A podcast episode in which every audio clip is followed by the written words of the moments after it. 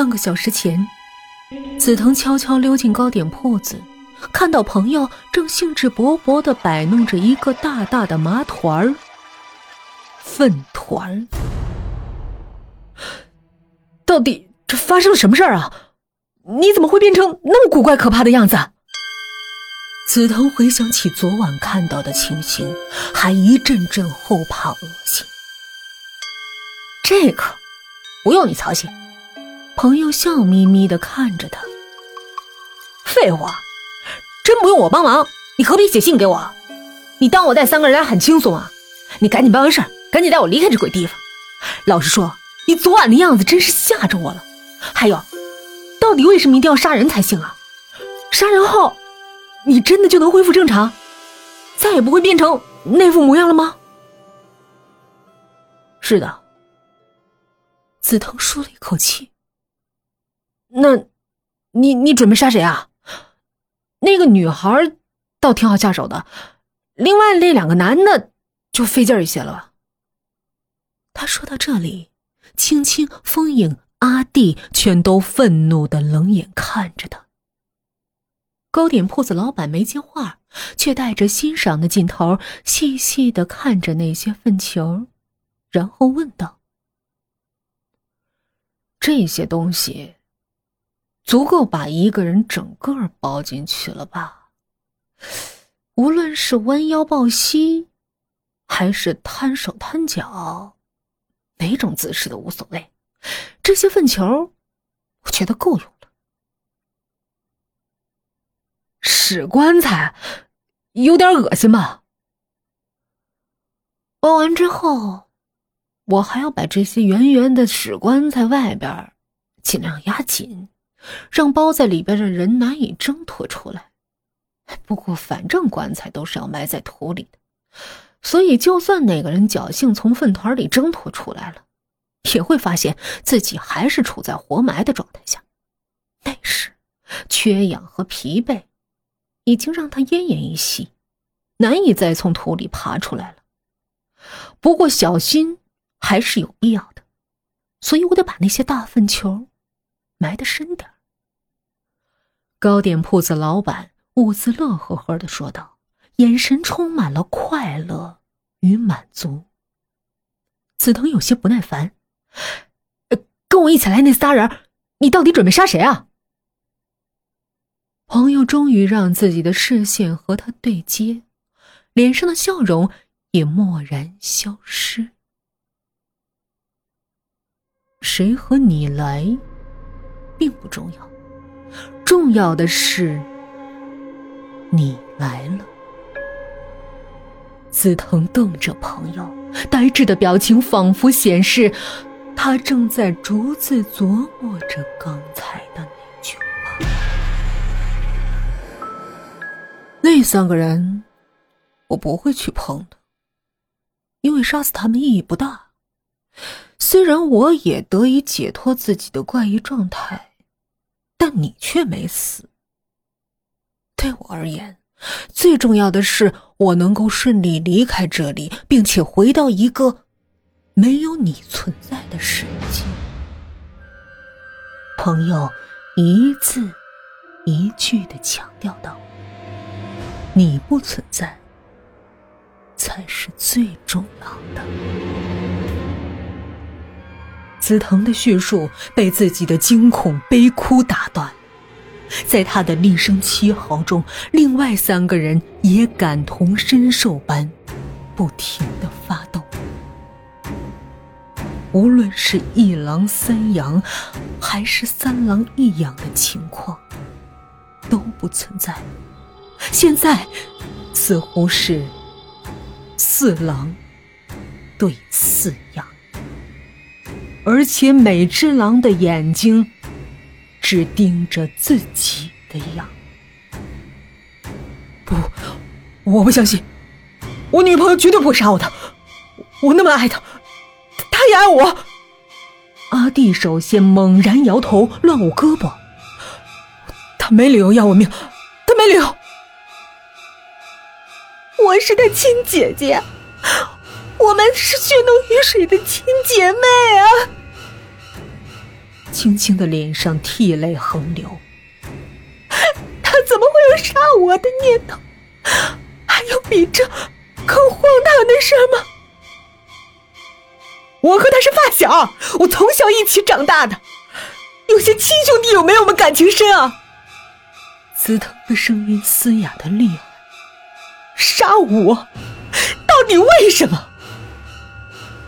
我是我老师最得意的学生，他自己都承认，教学二十年来，我是最聪明、最得他宠爱的弟子。风影走到窗边，看着窗外，木然的自言自语着。但是他的手指猛然间紧紧扣住窗台木框。等等，如果我没想错的话，昨晚的巨型昆虫里，枪狼对应的是紫藤的朋友，青青的妹妹是松毛虫，阿弟的女朋友是蜘蛛，对吗？没有人反对，也就是说，那只冲我飞来的巨大泥蜂是我老师。三人看着风影的背影，微微颤抖的肩头，仿佛显示他内心的剧烈波动。你，你到底要说什么？轻轻切切的问道。那种泥蜂会将猎物的中枢神经戳穿，导致猎物难以动弹，却旺盛的保持着植物般的生命，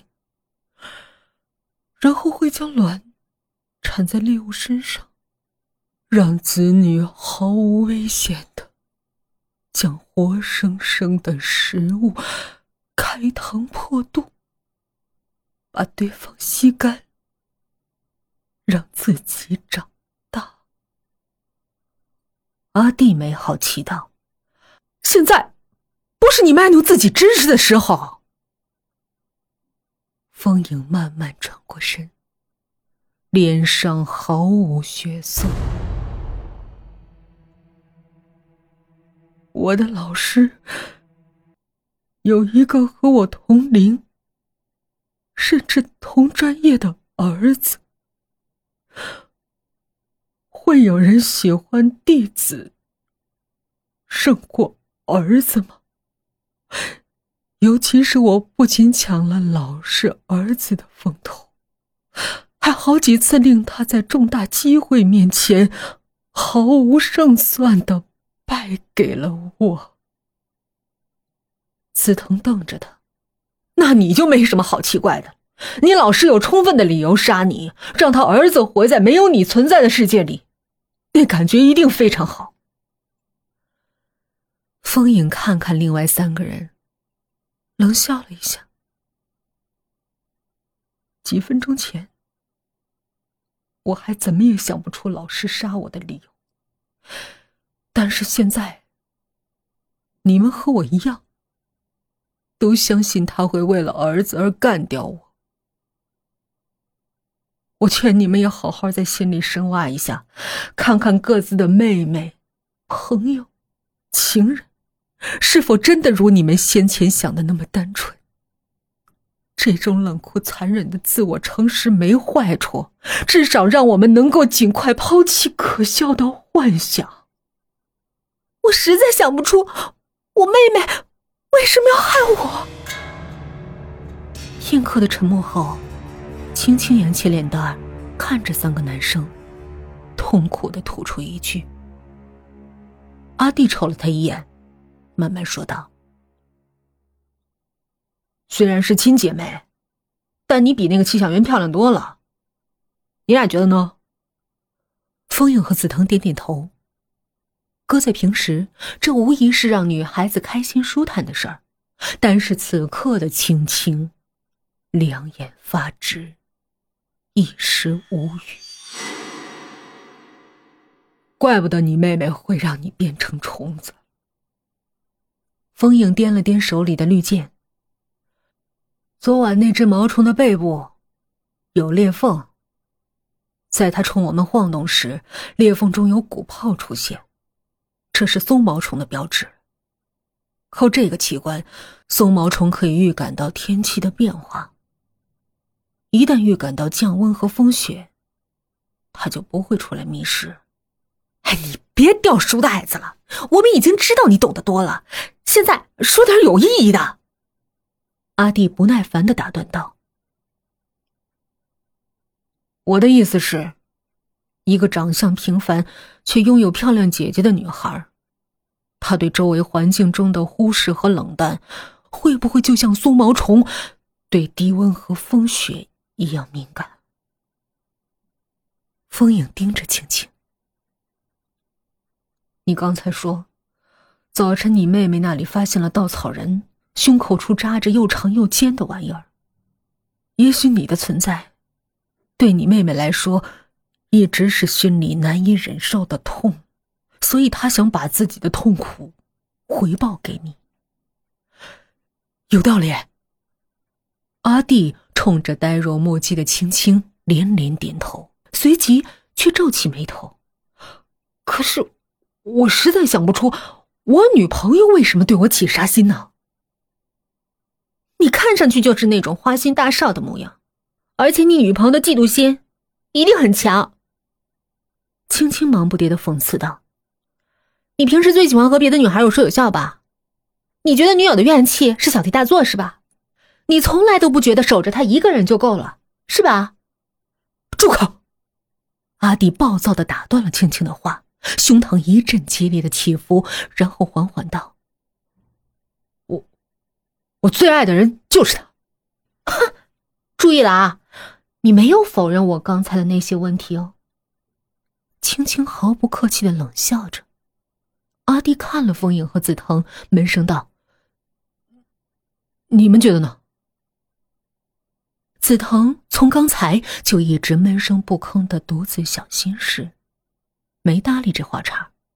风影淡淡道：“我觉得青青的话有点道理，你大概没察觉。”但我清楚的看到，你女朋友盯着青青的眼神狠着呢，而且我也能理解，她为什么变成蜘蛛了。不过，既然你讨厌我卖弄知识，我还是闭嘴吧。说。风影斜了阿弟一眼。